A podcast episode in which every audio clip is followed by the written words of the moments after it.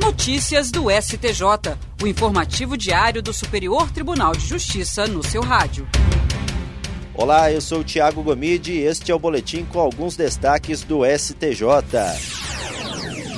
O vice-presidente do Superior Tribunal de Justiça, ministro Og Fernandes, despachou o pedido de interpelação judicial impetrado por dois deputados federais contra o governador de Minas Gerais, Romeu Zema. No processo, os deputados federais Reginaldo Lopes e Zeca Disseu, ambos do Partido dos Trabalhadores, alegaram que em uma entrevista o governador de Minas Gerais teria questionado o governo federal e representantes dos demais poderes da República de trabalhar para que os ataques do dia 8 de janeiro ocorressem para que pudessem, como vítimas, obter supostos ganhos junto à sociedade brasileira e à comunidade internacional. Segundo o ministro Og Fernandes, nesse caso, não há pedido de liminar para justificar o processamento do pedido no regime de plantão. Por isso, o processo foi encaminhado para o relator, ministro Humberto Martins, para ser analisado após o recesso forense.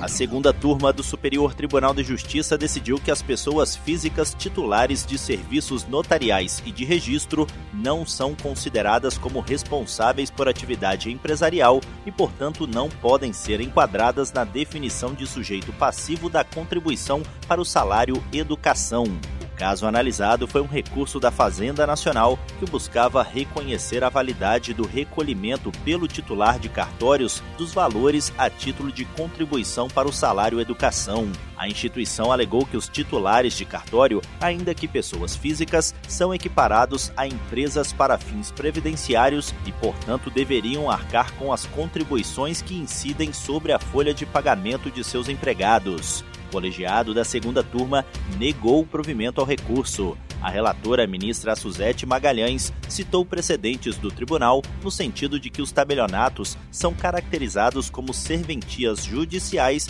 que desenvolvem atividade estatal típica, não se enquadrando, portanto, no conceito de empresa.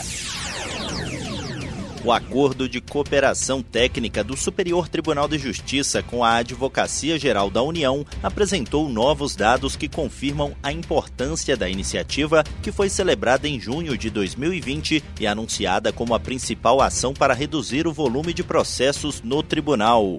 O acordo já possibilitou que cerca de 774 mil processos tivessem a tramitação abreviada nas instâncias de origem, evitando que chegassem à Corte Superior. Desse universo, 379 mil envolviam matéria previdenciária. O instrumento permitiu ainda a redução de 50% no número de processos da Fazenda Nacional submetidos à Corte. Em relação aos processos em geral da União, a diminuição é de quase 20%, chegando a 27 17% quando considerados apenas os casos em que ela atua como recorrente. Sobre os processos oriundos de tribunais regionais federais, houve uma redução de 17,5% em comparação com 2021. Baseado no trabalho de jurimetria realizado pelo STJ, a AGU tem reforçado estratégias e fomentado boas práticas institucionais para inibir o ajuizamento de ações e as contestações em processos nos quais a União e autarquias figurem como réis, além da interposição desnecessária de recursos.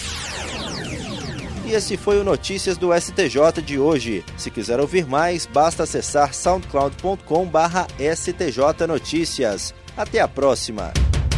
Notícias do STJ, uma produção da Secretaria de Comunicação Social do Superior Tribunal de Justiça.